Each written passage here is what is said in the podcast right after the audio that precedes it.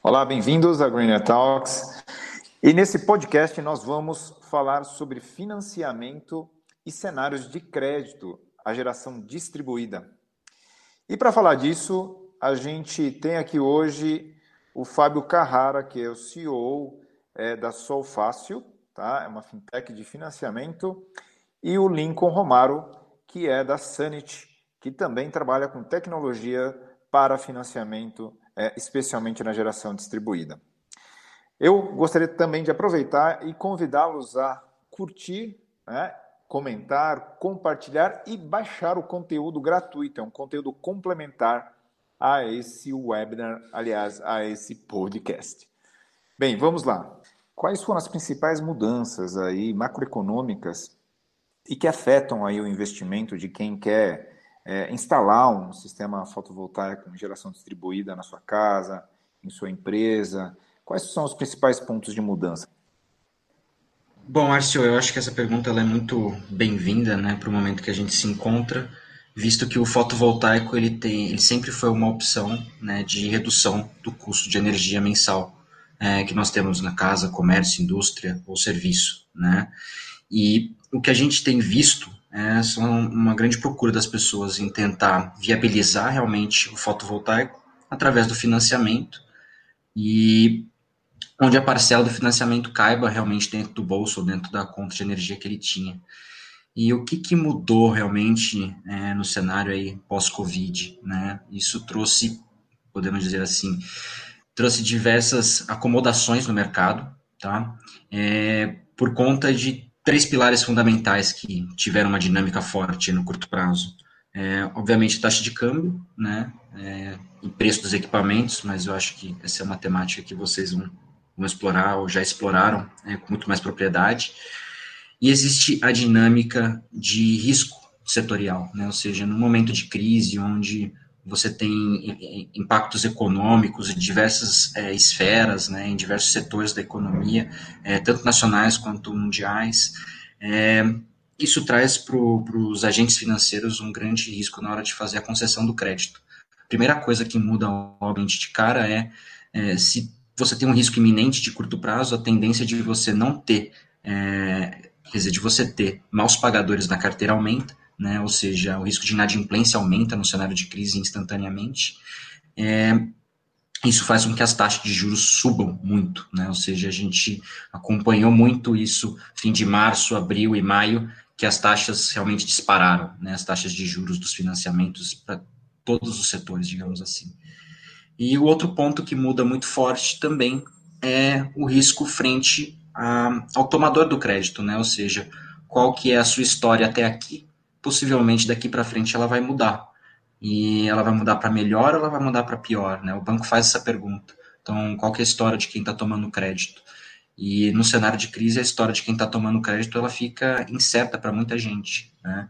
Isso faz também com que o banco, numa certa, num, num, grau, dependendo do grau de incerteza que ele tem, ele realmente bota um pé no freio e, e passe a conceder menos crédito. Então, o que a gente viu realmente no cenário é, de imediato, né, de aspecto macroeconômico, para quem está investindo fotovoltaico, é o crédito ele ficou escasso e caro. Né? Isso piora as condições de financiamentos, piora as condições de compra de um sistema, é, isso num, num, horizonte de curtíssimo prazo.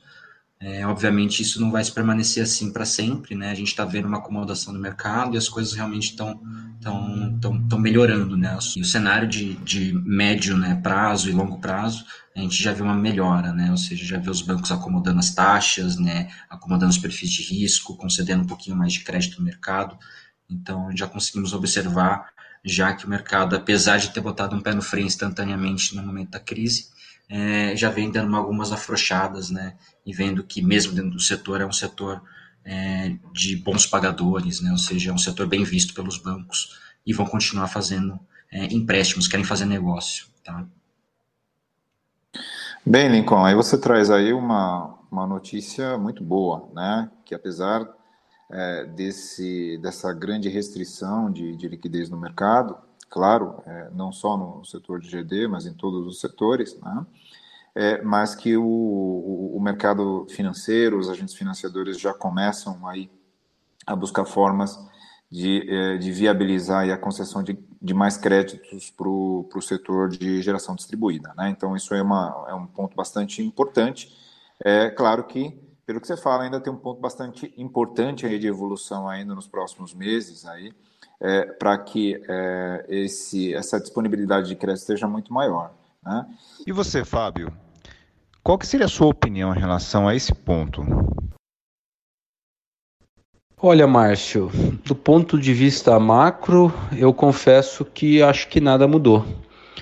A energia elétrica continua uma das mais caras no mundo, no Brasil, e a tendência é de aumento muito mais rápido do, do que a inflação, algo que a gente vem observando aí nos últimos cinco anos. Uh, perspectivas de aumento de mais de 10%, 20% em algumas regiões no preço da energia elétrica no próximo ano. Uh, o preço, uh, o custo dos sistemas fotovoltaicos continua a cair, mesmo com o aumento do câmbio.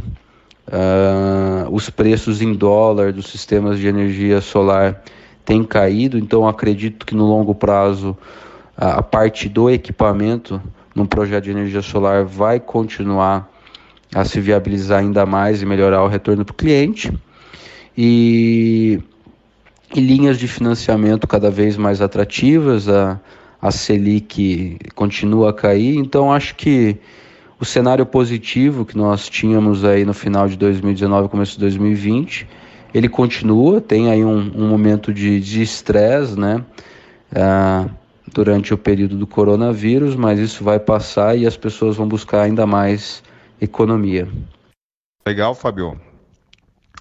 Interessante aí a sua visão.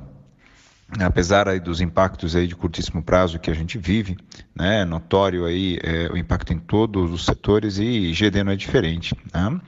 Mas é importante notar também que os fundamentos, né, os fundamentos favoráveis à geração distribuída, ao investimento na GD, se mantêm. Né? É, é claro que alguns uh, segmentos têm aí um impacto diferente, né? Impa é, é, segmentos com maior impacto, outros segmentos aí que estão sendo menos afetados. E aí, nesse sentido, quais seriam as principais modalidades de, de, de financiamento né, é, nesse cenário né, para geração distribuída? É, eu acho que falando, falando em termos de cenários e, e, e produtos, né, o que, é a melhor condição de crédito, eu acho que cabe antes a gente entender muito bem é, quem vai ter crédito, né, ou seja, quem que o banco ou as instituições financeiras olham com, com os bons olhos, né, e eu acho que nesse aspecto ele vem é, para dar uma, um novo norte no mercado, ou seja, os compradores que existiam no mercado, né, ou seja, principalmente clientes residenciais e comerciais, né, de serviços, é, são os clientes extremamente afetados hoje com a pandemia, né, ou por desemprego ou realmente por, por falta de consumo naquele, naquele comércio ou naquele serviço que você prestava. Então, para os bancos, né, esses, esses dois setores ficaram muito vulneráveis e por isso eles são setores que estão tendo uma grande restrição ao crédito é, mas não uma restrição, é, digamos assim, é, imposta, né? ou seja, não empresto para você e ponto final. E aí cabe agora a gente falar um pouquinho de produto. É muito comum no mercado se trabalhar o crédito clean, que a gente fala. Crédito clean é um crédito que não envolve garantia adicional. Geralmente o próprio bem que está sendo adquirido no financiamento, ele é alienado ao financiamento. Né? Então isso, isso é um crédito clean. E o crédito clean ele é muito menos burocrático, ele é mais, pra, mais, mais usual, né? E a tendência é que o crédito clean ele fique muito mais escasso, né? Ou muito direcionado a um público de baixo risco. É, mas não quer dizer que você estando para o banco, você não sendo um cliente de baixo risco, você não consiga crédito, né? E eu acho que isso abre agora a porta para o mercado. Ele tem que entender como uma alternativa ao financiamento, ao financiamento com garantia ou seja, está sendo muito comum né, os bancos, dependendo do ticket da operação ou em função do risco do cliente, solicitar para o empréstimo que ele está querendo fazer, né, aquele financiamento que ele quer fazer, solicitar uma garantia adicional. E a gente vê três garantias muito usuais no mercado hoje. Uma garantia é o próprio veículo, né? Os bancos aceitam veículo com garantia. Obviamente vai depender do ano modelo e valor né, desse veículo no mercado e do valor do crédito, tá? Então, existem regras aí para aceitar ou não a garantia em função do valor que está sendo tomado. Em geral, créditos até 50 mil reais, é, os veículos são bem aceitos, tá? É, você tem aí o crédito imobiliário, né? Ou seja, colocar imóveis de garantia no financiamento. Isso para operações aí acima de é, 100 mil reais é bem, bem comum na pessoa física, tá? É, porque para os bancos já consideram crédito de, de alto risco, então ele tem que colocar algum bem é, alienado esse crédito, mesmo que você seja um bom pagador, é bem comum o banco exigir uma garantia adicional pelo, pelo ticket. E na pessoa jurídica aí também, obviamente, depende da realidade da, do tomador, é, mas também pelo valor dos, dos, tickets de empréstimo já serem tickets altos, né? E quanto maior o valor de empréstimo numa operação para o banco, o risco está concentrado, não está pulverizado. Então, o banco tende a olhar com outros olhos, né, um pouco mais seletivo as operações de ticket mais elevado. Então, é, quanto maior o valor da operação, maior a necessidade de envolver garantia. Tá? É isso que tem acontecido no mercado. E o terceiro, a terceira garantia também que está sendo muito usual hoje para os bancos é aplicação financeira, porque ela é uma, um dinheiro aplicado ele tem liquidez para o banco. Então, quando você fala, putz, eu preciso fazer um financiamento de 50 mil reais, mas eu tenho 20 mil aqui que eu posso aplicar é, o banco vê isso com bons olhos, né? Porque na prática você está levando dinheiro para ele, aplicando o dinheiro lá, obviamente esse dinheiro vai ter a rentabilidade dele, mas isso para o banco é uma liquidez, né? Ele aliena esse, esse, essa aplicação que já está dentro do próprio banco ao financiamento. Se você não me pagar, eu tomo a sua aplicação, né? Então, para o banco isso funciona muito bem e, em geral, ele reduz muito as taxas. E isso entra o segundo ponto. A questão da garantia, ela não entra somente numa, num viés de, poxa, já que você vai dar garantia, eu te empresto. Né? A garantia também funciona num viés de reduzir o risco da operação. E quando a gente fala de reduzir risco, a gente fala de reduzir taxa. Então, a garantia ela entra para uma redução de taxa para o cliente final, esse é o benefício principal. E existe o benefício secundário com a garantia, que é dependendo da garantia, né? quando envolve ou aplicação ou imóvel, né? obviamente dependendo do valor, é, é, os bancos concedem um prazo de financiamento mais longo, porque é um ativo, né, um bem, um bem de, de longo prazo para ele, de valor de longo prazo para ele. Então, as operações tendem aí a ter financiamentos em até 10 anos, quando envolve uma garantia de imóvel ou de aplicação financeira. Isso tem sido bem comum com os bancos também, tá? E uma outra alternativa adotada pelos bancos, né, como bons produtos de crédito, é a questão da carência. A gente tem visto agora no mercado carência de até seis meses no pagamento isso está sendo praxe aí das operações, tá? Lembrando que a carência de seis meses nada mais é do que você não paga seis meses, mas eu encurto daquele período que eu estou te dando de financiamento seis meses para quitar. Então, você, em vez de estar tá pegando 60 meses, por exemplo, 5 anos de financiamento com 6 meses de carência, na verdade, você está financiando em 54 meses, tá? Isso, para a maior parte dos operadores de crédito, eles fazem dessa forma. Tem operadores que fazem os 60 mais a carência, né? Ou seja, seria 66 meses no caso de você ter 6 meses de carência. É, mas isso é o que a gente tem visto de prática no mercado, né? Obviamente que depende de caso a caso, né? Se o cliente é pessoa física ou jurídica, é, o valor do projeto, quanto mais alto o valor do projeto, mais complicado está de conseguir crédito. Eu acho que é, esse é um overview bem interessante aí para dar é, para o setor agora, né? Ou seja, que porta devo bater e o que, que meu cliente deve ter em mãos para eu saber que ele tem grandes chances de conseguir crédito no mercado. E aí, Fabio, que cenário que você está enxergando aí para financiamento na GD? É, para mim, o principal cenário ah, para financiamento no setor de geração distribuída é um contínuo crescimento. E eu te explico por quê. Uh, ah, 93% dos brasileiros eles desejam colocar energia solar distribuída. Isso já foi medido pela pesquisa Ibope e sempre o resultado é na faixa de 90 ou mais que 90, né?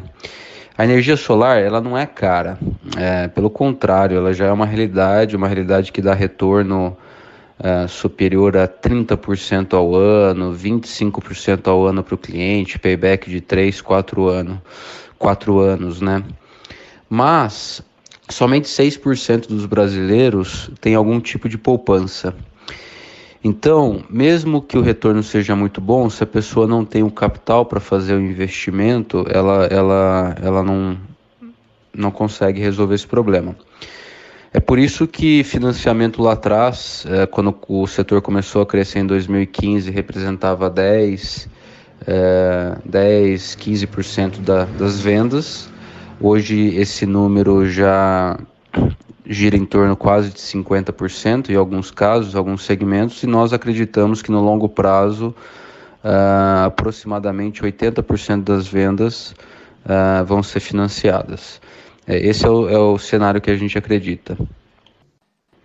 Bem, o financiamento é um fator fundamental é, para alavancar é, o acesso é, da, da geração distribuída aos clientes. Né? Então, ela, sem dúvida, é um ponto fundamental e é um, um segmento que veio crescendo muito é, nos, nos, últimos anos e vem apoiando bastante o desenvolvimento da GD é, no, no, país. Né? Bem, é, e é, o que, que você enxerga em relação ao perfil é, dos consumidores? Né? Quais são os consumidores é, que teriam aí uma maior propensão, uma maior facilidade aí na obtenção desses créditos? Olha, facilidade para crédito, é, na verdade, é justamente o cliente que não precisa de crédito, né? A instituição financeira quer emprestar para aquele cliente que tem total capacidade de pagamento, esse tipo de coisa. Mas normalmente esse cliente ele vai comprar o sistema à vista. Se ele tem poupança, ele tem recursos, ele prefere comprar à vista. A gente percebe que o cliente que tem facilidade e quer tomar o crédito no Brasil é um cliente de classe média, que ele pode até ter uma poupança, mas é uma poupança que está reservada para alguns pontos específicos, e ele vê no financiamento uma oportunidade é, de de, de colocar energia solar distribuída na casa dele sem é, consumir a pouca poupança que ele tem para outros desejos, como uma viagem, um investimento na casa que não tenha financiamento. Em geral, esse cliente tem que estar tá com o nome limpo, seja nas instituições financeiras ou de varejo, e não está com comprometimento uh, de renda muito alta com outros empréstimos. Por fim, e mais importante, é bom que o projeto seja bom uh, ah, para ele. Né? Se for um projeto bem dimensionado, que gera uma boa economia, idealmente que a economia seja uh, maior do que a parcela do financiamento, esse, esse cliente tem, tem uma grande chance aí de ser aprovado. Bom, é isso aí. O banco ele entende o crédito como uma questão de confiança, né? Ou seja, o banco ele tem que comprar a sua história, ele tem que confiar em você. Então, hoje quem tem, quem está com confiança alta, né?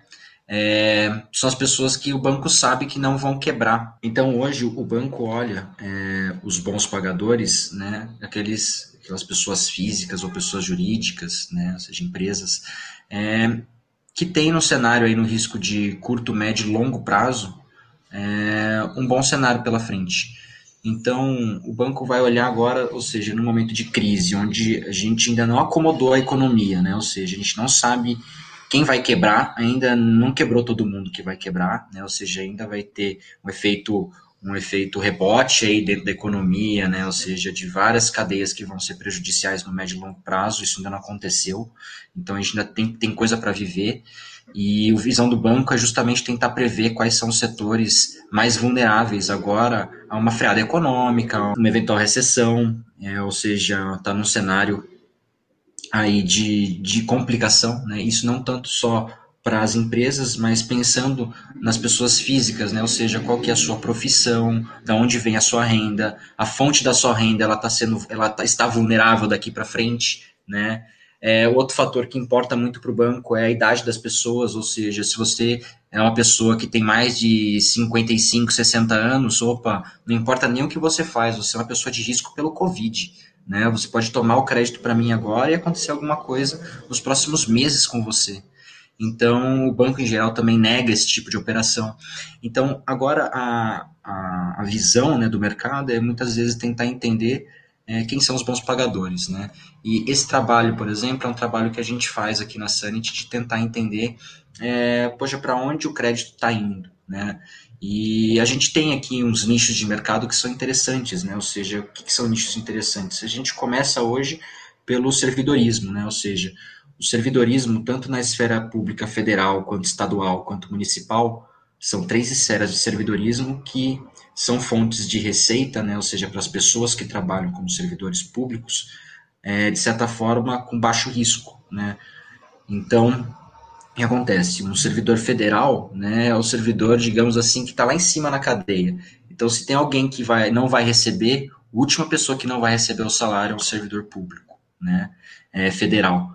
E aí embaixo dele você tem o servidor estadual e o servidor municipal é um cara intermediário, né? Servidores são pessoas que trabalham tanto na parte de administração, na parte jurídica, na parte da saúde, na parte de segurança, educacional, enfim.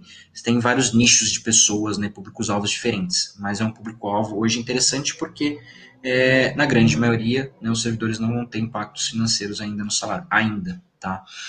É, você tem a área da saúde, né, ou seja, clínicas, laboratórios, nos hospitais, então assim, fornecedores, inclusive, de equipamentos hospitalares ou de suprimentos, né, ou de insumos, então são públicos-alvos interessantes a serem trabalhados. Você tem a cadeia de alimentos, né, ou seja, é, não só o supermercado, mas o atacado, ou eventualmente central é, central logística de alimentos, né? Você tem o próprio produtor, ele entra também como um público interessante. Então, tanto os pequenos e médios quanto os grandes produtores, né, que são majoritariamente exportadores, em alguns casos cabe sim avaliar o, o grande produtor, né? Ele pode estar no cenário aí de impacto frente a, uma questão, um cenário macroeconômico mundial e um cenário também de comércio exterior do, do país. É, você tem aí, obviamente, os clientes residenciais de classe média alta, né? Ou seja, em geral, profissionais que já têm uma certa estabilidade financeira e estabilidade é, também no mercado de trabalho, ou seja, tem pelo menos cinco anos de vínculo empregatício. É, cabe aí a ressalva que nem todo é, administrador de empresa, né, ou empresário, digamos assim, é visto com bons olhos, né? Depende muito do que, que é a atuação daquele empresário, do que, que é a empresa que ele mexe. Isso faz diferença, sim, para os bancos em mapear se é um bom ou mau é, pagador, né, ou um cliente de risco agora, digamos assim. É, você tem todos aqueles profissionais que estão empregados nos serviços básicos, né, então energia, água, infraestrutura, saneamento, é, isso não para, né, em crise ou sem crise isso tem que funcionar, então os profissionais que estão atrelados a, a esses serviços básicos é, tendem a ter uma maior segurança realmente aí no, no, na receita, né, ou na renda.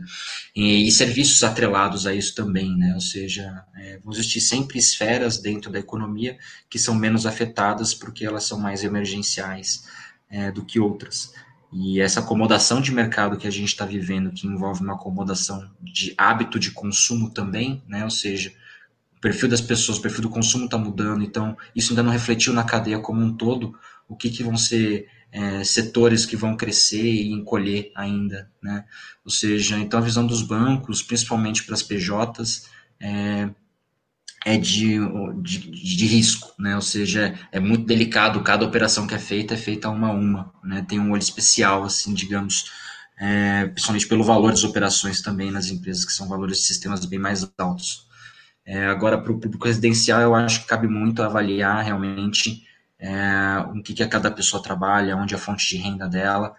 É, esse, esse é o papel que o banco, esse é o trabalho que o banco tem feito, e isso impacta muito no trabalho, inclusive, das empresas integradoras, né? Ou seja, onde você vai prospectar cliente, em que porta eu devo bater. Então, tem que conhecer bem o cliente que você está batendo na porta. Isso fica extremamente importante agora, porque não é só uma questão se ele vai ou não comprar, é uma questão se ele vai ou não conseguir financiar o que talvez ele compre, né?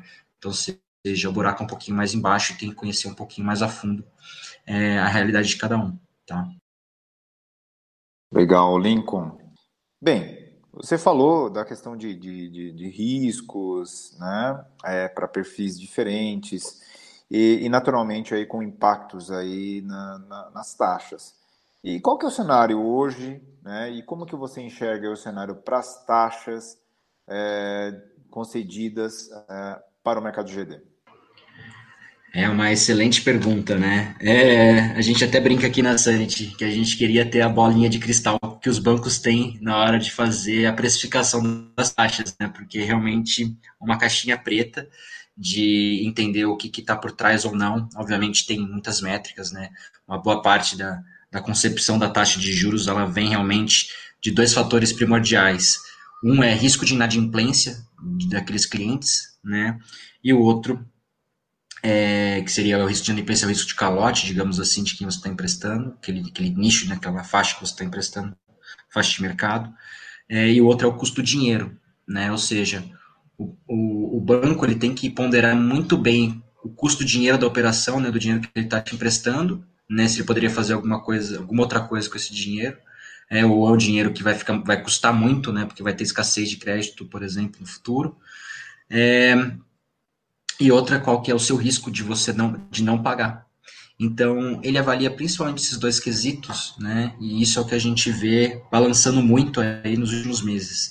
É, a primeira coisa que aconteceu logo depois aí do, do, do início da pandemia, né, é, no início da quarentena principalmente, é, foi uma taxa meio que instantânea dos juros, tá? Porque isso representou aí é, um risco de curto prazo altíssimo para o banco e ele já repassou isso direto nas taxas. Então a gente viu aí já em fim de março, abril, um, altas que chegaram aí de 30 a 100% nas taxas mensais que eram trabalhadas no cenário pré-Covid, tá? Então digamos assim, se você tinha uma taxa de 0,99 ao mês, essa taxa ficou aí entre 1,3 e 2%, tá? Então, essa alocação que teve nas taxas de juros. O segundo ponto que os bancos fizeram foi, é, a grande maioria, né, tentar estrangular ao máximo a carteira, ou seja, fecha a torneirinha do crédito. Então, isso foi o que aconteceu também nesse cenário. O que a gente vê agora é uma acomodação do mercado, né? O banco agora tenta abrir a torneirinha do crédito, né? Ele quer, ele quer emprestar dinheiro, né? Ele depende de emprestar dinheiro para virar, então não pode ficar com o dinheiro parado. Então ele quer fazer o dinheiro girar, mas ele quer fazer o dinheiro girar para quem vai continuar pagando, né? Então o que está acontecendo? O banco está devagarzinho abrindo a torneirinha do crédito, né? Concedendo crédito para um público cada vez maior, né? Comprando mais o risco do mercado é, e a taxa caindo, porque conforme ele vê que a carteira dele é, não está tendo um risco, a inadimplência não está crescendo, né? Então ele vai vendo que ele dá para trabalhar eventualmente taxas mais baixas, já que a carteira está uma carteira boa. Então ele consegue, na média, trabalhar taxas abaixo do que ele está trabalhando. Então o que a gente vê agora é um cenário de dinâmica, né? Mais as taxas, né? O crédito está sendo, o funilzinho está abrindo, né? Concedendo mais crédito no mercado e as taxas estão caindo.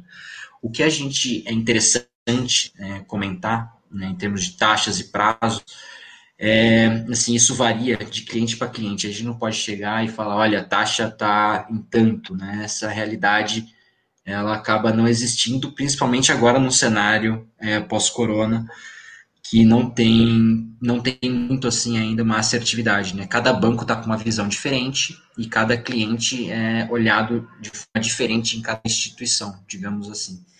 Então, por isso está existindo uma grande variação das taxas que você consegue no mercado. Então, você bater numa porta hoje e ter um crédito negado não significa que você vai ter o crédito negado em todas e não significa que você não consiga, às vezes, uma taxa boa de financiamento, tá? É, porque isso depende muito da, de cada condição. Em termos médios, tá? A gente tem, vou passar aqui acho que três produtos que são mais usuais no mercado. Primeiro é o crédito clean, que eu já comentei, então taxas pré-fixadas que não envolvem garantias, tá? É, isso depende de cliente a cliente. Na prática, a gente tem visto no mercado taxas aí entre 1,3% ao mês até 2,5%, tá? É isso que a gente tem visto trabalhado aí no, no mercado, em termos de taxas pré-fixadas, tá?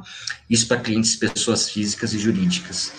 É, obviamente, quanto maior o ticket do valor do projeto, né, maior a chance dele ser recusado o crédito, tá? É, em termos de prazo, a gente tem visto prazos padrões em termos de 60 meses e alguns agentes financeiros já trabalhando prazos um pouquinho mais alongados de 72 meses. Tá? Então você tem esse cenário de aumento das taxas, né? E isso impacta que aumenta a parcela. Então é importantíssimo é, ter esse alongamento né, do financiamento para conseguir reduzir a parcela. Então alguns agentes financeiros já têm feito isso, tá? Para contornar essa situação. É, em termos de carência, isso também está se tornando uma coisa bem usual no mercado, então você tem carência, é, as carências que eram vistas até 90 dias, né, 60, 90 dias, já estão estão usando carência até seis meses, tá, para as operações. É, isso para as taxas clean. Agora, créditos com garantia. Créditos com garantia, eles têm variado bastante. É, obviamente depende da garantia que está sendo aportada e depende do valor do projeto e de quem é o cliente, né? Ou seja, é bem específico.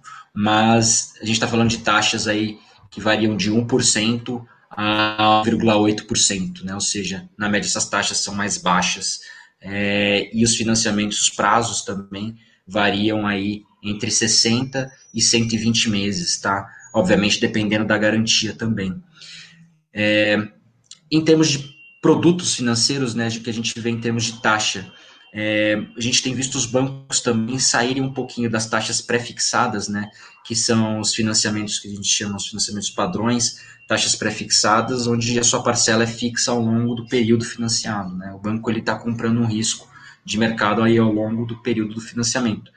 Mas os bancos, justamente agora, por essa, essa dinâmica né, do mercado financeiro como um todo e da economia como um todo, é, os bancos têm trabalhado muito as taxas pós-fixadas. O que, que são as taxas pós-fixadas? São as taxas onde você tem o custo do capital do banco e ele coloca um indexador, né, o custo da operação financeira do banco, mais o indexador que vai representar a volatilidade do custo desse dinheiro ao longo do tempo, que ele repassaria isso para você. Então, é muito comum o banco fazer taxas pós-fixadas indexadas aí na Selic, na CDI, é, ou mesmo é, indicadores de inflação, né, como PCA. Então, as operações pós-fixadas representam uma alternativa de curto prazo para quem quer pagar menos juros. Por quê? Porque todos os indicadores é, de indexadores no momento se encontram lá embaixo, né? Justamente porque a economia deu uma, uma, uma esfriada e tudo mais, todos os indicadores foram lá embaixo. Então, taxa Selic, CDI é, e mesmo é, os indicadores aí de PCA. Então, porque o consumo foi lá embaixo também. Então, o que acontece? O banco está emprestando com o custo dele e as taxas pós-fixadas que são indexadas, né, a gente tem visto uma variação da taxa efetiva, né, o que, isso representa?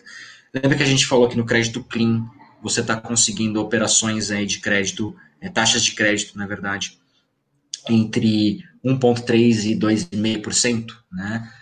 Quando a gente está falando de taxas pós-fixadas, né, vou dar um exemplo para vocês, a gente está falando de taxas aí entre 0,45 e 0,60, mais um, um, indexador, né? mais uma CDI mensal, mais um IPCA mensal. Então, na prática, a gente está falando de taxas abaixo de 1% hoje. Né? A gente está falando aí de taxa de 0,7%, 0,8% ao mês no curto prazo. Obviamente que você faz uma operação pós-fixada daqui cinco anos, quanto que vai estar tá, é, a sua Selic mensal, o seu CDI mensal, a gente não sabe, né? Ou seja, o banco repassa o risco de mercado para o cliente o risco do custo de capital para o cliente. Ó, se o dinheiro ficar mais caro lá na frente, você vai pagar um juros mais alto, beleza? Beleza. Mas isso, isso traz, no curto prazo, né, é, uma possibilidade de trabalhar os juros lá embaixo. Então, temos visto realmente algumas operações já saírem numa condição pós-fixada, porque a diferença de curto prazo ela é imensa, tá? Então, assim, na parcela, realmente isso reflete é, muito. Nas primeiras parcelas, obviamente, se a dinâmica piora, né? A sua parcela vai encarecendo ao longo do tempo. É, mas mesmo num pior cenário, é, a gente vê ainda que é uma alternativa viável o pós-fixado. Tá? Obviamente vai depender do, do, período do seu financiamento e do seu apetite a risco. Tá? Ótimo. Muito importante, é bom saber é, é que existe aí a retomada né, é, do crédito para o mercado de geração distribuída, ainda em um cenário desafiador? E aí, Fabio? Márcio, é, com relação a prazos e taxas, é, vamos começar com prazo. É, tradicionalmente, as instituições financeiras no Brasil, elas têm, têm ficado com um prazo entre é, 0 e 60 meses, né? A principal razão para para esse prazo que só vai até 60 meses é que, em geral, uma instituição financeira, a partir de 60 meses, ela, cons ela, ela tem regras é, com o Banco Central que ela tem que alocar mais capital para cada empréstimo que ela faz e, com isso, o custo do funding dessa instituição financeira fica mais caro. Né? Então, as instituições financeiras tendem a parar em 60 meses. Nós, é, da Solfácil, sabemos que. É, o projeto de energia solar que fica altamente atrativo para o cliente final, ele precisa que a parcela seja menor do que a economia de energia. E muito mais importante do que taxa, na maioria das vezes, é você ter prazo. Por isso que a gente é, é, é, tem financiamentos até 120 meses. A gente costuma dizer é, que na Sol Fácil a gente sempre viabiliza uma parcela menor do que a economia para o cliente final, em qualquer geografia, em qualquer situação. Em alguns casos com prazo mais curto, em alguns pra, casos com prazo mais longo, uh, em regiões onde a tarifa de energia é mais barata ou o sol é mais fraco. Tá? Com relação a, a taxas, uh, a gente tem visto aí uma variação no mercado uh, de 1% a 2%, 2,5%, a depender de instituições financeiras. Algumas instituições financeiras elas têm um modelo de score variável pelo risco do cliente, então algumas vezes uh, tem uma taxa boa, outras uma taxa menos atrativa. No nosso caso, na Solfácil, nós trabalhamos com uma taxa fixa. Então, independente do, do, do cliente, a taxa é a mesma para aquele perfil de prazo, porque nós entendemos que o risco de um, do financiamento de um sistema fotovoltaico está muito mais no projeto do que na capacidade de pagamento do cliente, porque no final das contas, é, quem paga esse financiamento é a economia uh, que o sistema gera, né?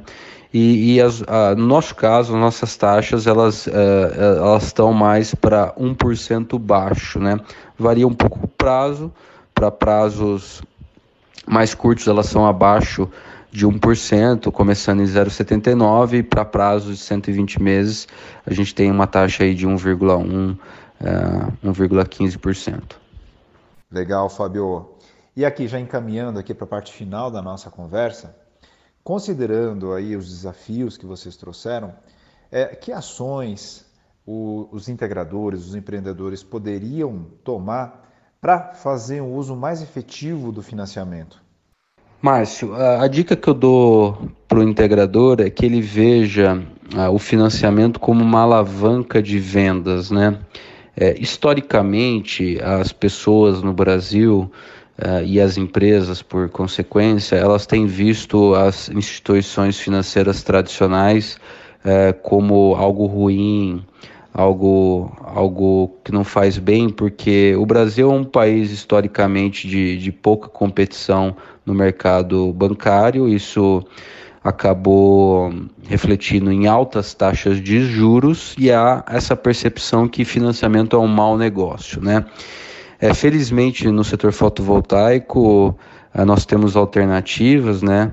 A Solfácil é uma delas, é a primeira fintech solar do Brasil e, e nossa missão sempre foi destravar o mercado de energia solar. Então a minha dica é entender sim que o mercado vai caminhar para cada vez mais clientes uh, fazerem os seus projetos com financiamento. É uma, é uma ótima oferta para o cliente, porque ele pode trocar uma conta pela outra com a diferença que o financiamento acaba e o sistema solar dura por mais de 25, 30 anos.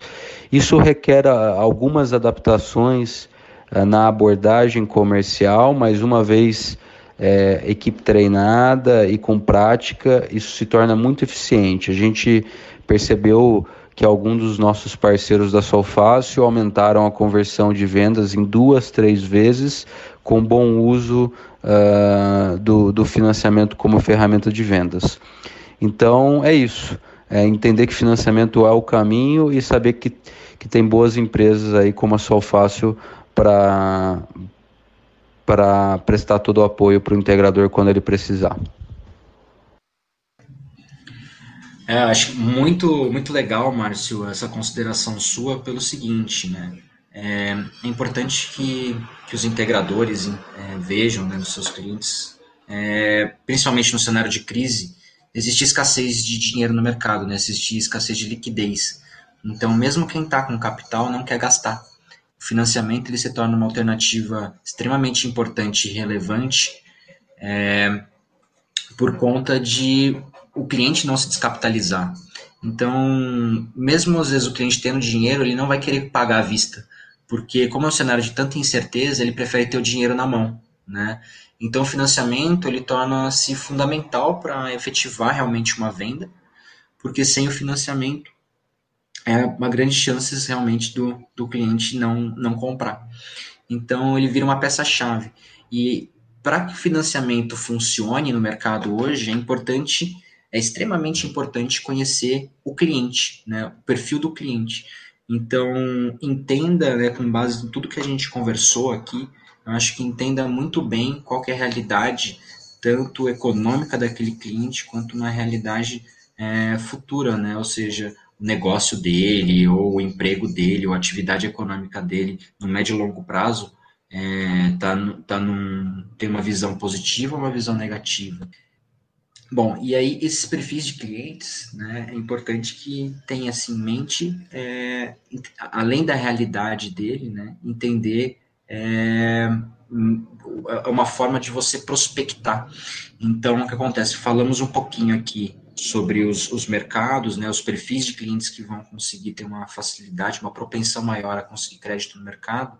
Isso é uma forma também de direcionar ativamente a sua equipe comercial, né? A equipe comercial do integrador, é, onde prospectar negócios com maior assertividade, porque o que acontece? É, o cenário hoje ele é muito ruim para quem está na área de vendas, né? Você prospecta muito você vai fechar muito pouco negócio, né? Ou seja, é, sua taxa média de conversão ela vai cair drasticamente com o que você tinha. Então, ou você tem que ou você, você é mais assertivo nos, nos negócios para você ter menos esforço na conversão, é, ou você realmente vai ter que trabalhar dobrado para tentar converter o que você convertia. Então, é muito mais inteligente né, entender para quem vender agora, né, entender que esse cara, é, o perfil do comprador mudou, né, do tomador de crédito mudou, e inevitavelmente quem compra o fotovoltaico vai mudar um pouquinho.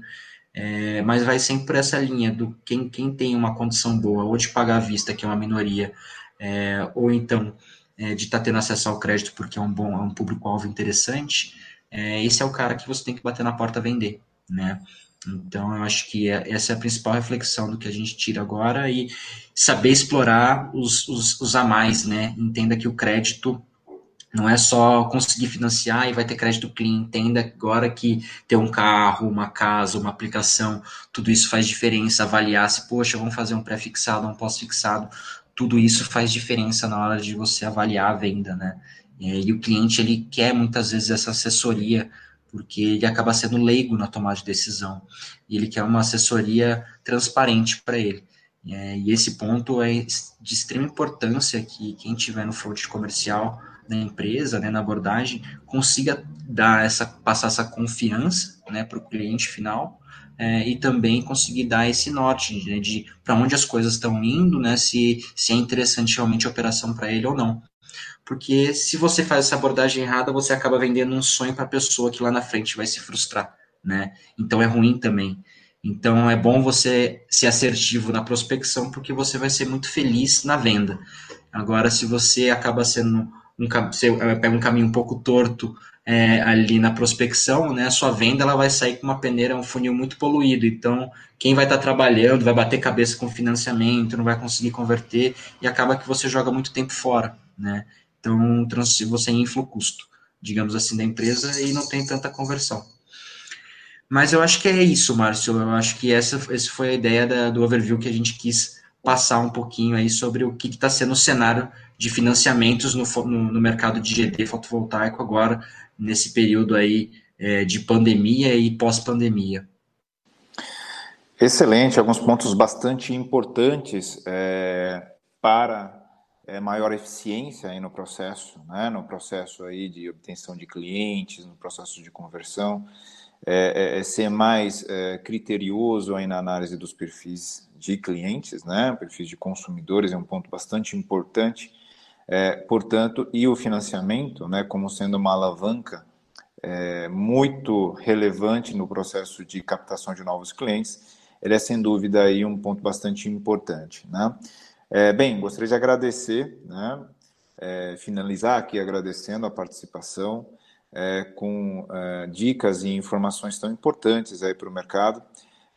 Continuar né, nesse, nessa trajetória tão, tão relevante dos últimos anos aqui no Brasil, é, e de crescimento para o futuro, apesar dessa, dessa condição é, desafiadora nesse, nesse momento de curto prazo, mas que tem aí, é, sem dúvida, fundamentos muito importantes e é muito importante para o Brasil o desenvolvimento dessa cadeia e, sem dúvida, aí essas, essas dicas e informações aí vão ajudar é, o mercado. Então, eu queria agradecer né, a, a, disponibilidade novamente. Queria agradecer também a participação de todos. Um grande abraço e até a próxima. Thank